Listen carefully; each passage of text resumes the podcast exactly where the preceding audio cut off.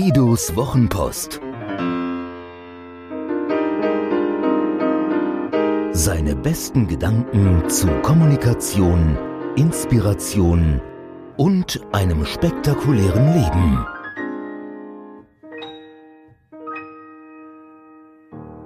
Mehr Hirn.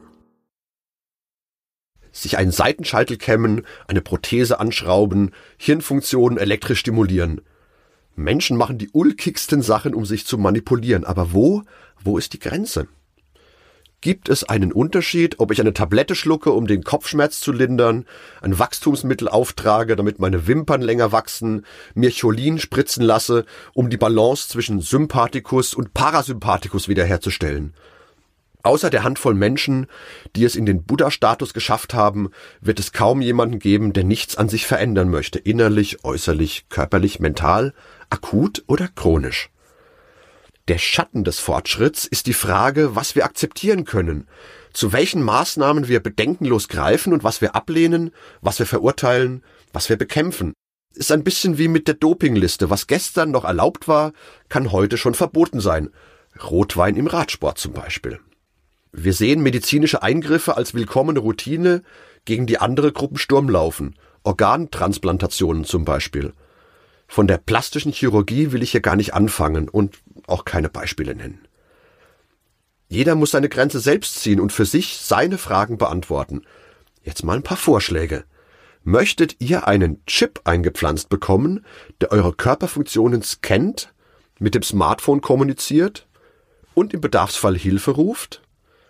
Auch nicht, wenn es dafür 15% Rabatt von der Krankenkasse gibt? Und was ist, wenn dieser Chip Körperfunktionen nicht nur misst, sondern auch steuert?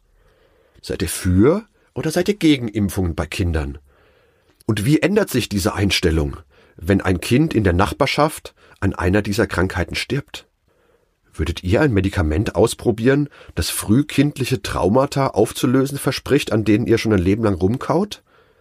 Und würdet ihr es auch dann versuchen, wenn es dieses Mittel nur in Holland gibt? Würdet ihr eine Mütze tragen, die euer Hirn elektrisch stimuliert, damit die Leistungsfähigkeit hochgeht? Haltet ihr es für legal und legitim, wenn sich ein Mensch in einer Prüfung mit einem Wirkstoff, der seine Hirnleistung stimuliert, einen Vorteil verschafft?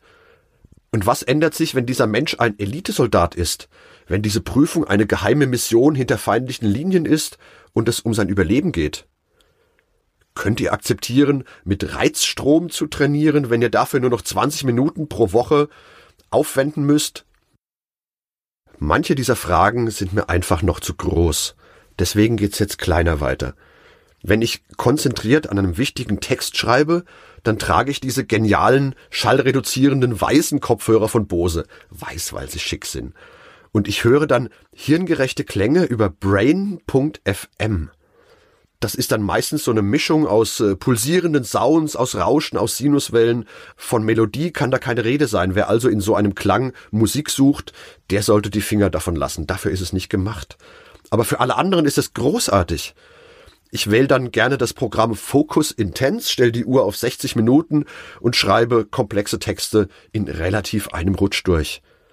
Ich hätte es nicht geglaubt, bevor ich es nicht ausprobiert habe. Sofort steigt die Konzentration, sofort steigt die Arbeitsgeschwindigkeit, das Ergebnis. Es muss auch nicht immer Fokussierung sein. Es gibt auch sanfte Konzentrationsprogramme, Entspannungsrunden, geführte und ungeführte Meditationen und natürlich auch Einschlafmusik. Wenn ich mal nachts aufwache und gar nicht mehr in den Schlaf zurückfinde, dann bringen mich diese Zauberklänge wieder runter und dieser Schlaf, der ist dann meistens erholsamer als sonst. Es gibt ganz viele Anbieter in diesem Bereich und ich kam da zufällig zu Brain FM und ich will's gar nicht mehr missen. Noch cooler, Lumosity. Auch hier geht's um mein Hirn, nämlich darum, es systematisch zu trainieren. Dazu darf ich spielen, denn Lumosity bietet über 25 kleine Spiele in der Handy-App die teilen sich dann auf in die Bereiche Schnelligkeit, Erinnerungsvermögen, Konzentration, Flexibilität, Problembewältigung und gehen zum Teil auf über 50 Jahre alte Verfahren der Wissenschaft zurück. Kognitives Training nennt sich das. Ich trainiere dort schon mittlerweile etwa ein Jahr und kann sagen, ja, mein Hirn hat sich tatsächlich entwickelt.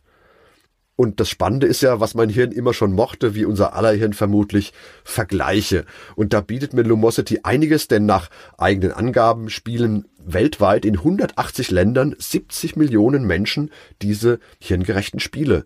Und äh, Lumosity sagt mir dann, wie ich im Vergleich zum Rest der Welt stehe, aufgedröselt nach Altersklasse, was auch ganz spannend im Vergleich ist. Ganz ehrlich, ich glaube, die flunkern. Denn ich habe mich mittlerweile so weit hochgearbeitet, laut Lumosity, dass ich nun im Gesamtranking besser bin als 98,4 Prozent meiner Altersklasse.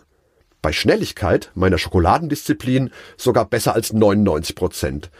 Beim Erinnerungsvermögen hink ich ein bisschen hinterher. Hier schlage ich nur 94,6 Prozent meiner Altersgenossen. Da hätte ich doch für den Schluss nur noch die eine Frage.